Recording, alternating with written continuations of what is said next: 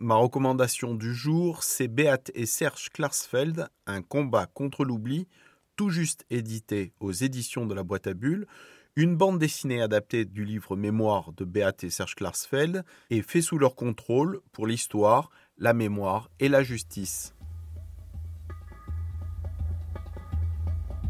Avec la mise en image du dessinateur Sylvain d'Orange, Pascal Bresson revient sur les combats de la vie de ces deux personnages d'exception. La rencontre euh, improbable en 1960 sur un quai de métro parisien d'une jeune fille allemande et d'un fils de déportés juifs. Je suis très admiratif euh, du combat qu'ils ont mené euh, depuis plus de 45 ans, main dans la main, je précise, à traquer inlassablement tous ces bourreaux nazis impunis pour les faire juger. C'est a priori l'histoire d'un couple que tout oppose.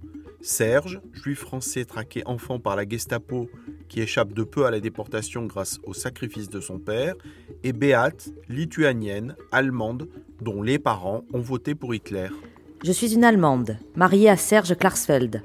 Je suis révoltée contre l'injustice et l'impunité dont bénéficient d'anciens nazis en Allemagne, comme Kurt George Kissinger, élu chancelier en 1966. Aujourd'hui, après de multiples échecs, j'ai enfin réussi cette action symbolique. Ensemble, ils se font la promesse d'obtenir la mise à l'écart de la vie politique allemande de tous les anciens nazis et d'obtenir le jugement et la condamnation des principaux responsables nazis de la déportation. Ils se lancent dans le combat qui va mener toute leur vie travailler sur 45 euh, ans euh, de, lutte pour la justice, ça n'a pas été facile. La complicité de ce, travail effectué avec euh, Sylvain Dorange résidait dans la nécessité de résumer une vie, une vie riche et complète en 208 pages. Donc il a fallu évidemment segmenter chaque action, chaque traque de nazi, comme Klaus Barbie qui s'est déroulé sur 12 ans. Mais pendant 12 ans, ils n'ont pas fait que la traque de, de Barbie. Mais c'est vrai que le procès de Cologne a été une, première victoire pour, euh, pour punir ces monstres qui, qui, étaient jusqu'alors impunis. Et donc, en fait, pendant ces 208 pages, on, voit vraiment le, le combat de, de Béate et de Serge, deux combats totalement différents, puisque chacun avait sa, son propre rôle, et on le ressent bien dans cet album.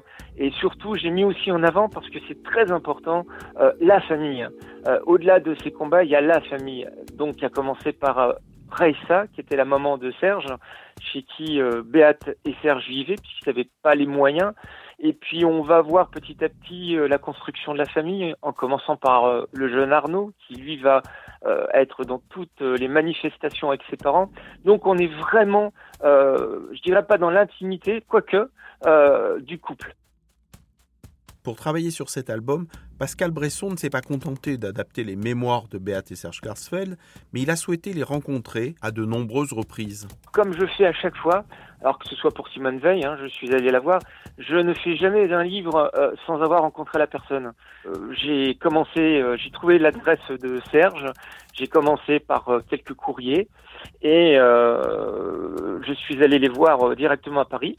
Et euh, Serge a tout de suite compris euh, la motivation euh, qui était assez compréhensible. Ils ont compris que, que, que la bande dessinée était un, un, merveilleux outil didactique de transmission pour les futures générations. Et très vite, Béat et Serge m'ont confié leur mémoire, si je puis dire, et moult documents. Et j'ai pu ainsi me lancer dans, dans leur vie en travaillant. je faisais des allers-retours Saint-Malo-Paris deux, trois fois par mois pendant six mois pour euh, récolter un maximum d'anecdotes que je mets dans le livre. D'ailleurs, à la fin, euh, c'est une jeune fille, mais en réalité, c'est moi. Euh, ce sont les questions que j'ai pu poser à Béate et Serge. Barbie a réussi à passer la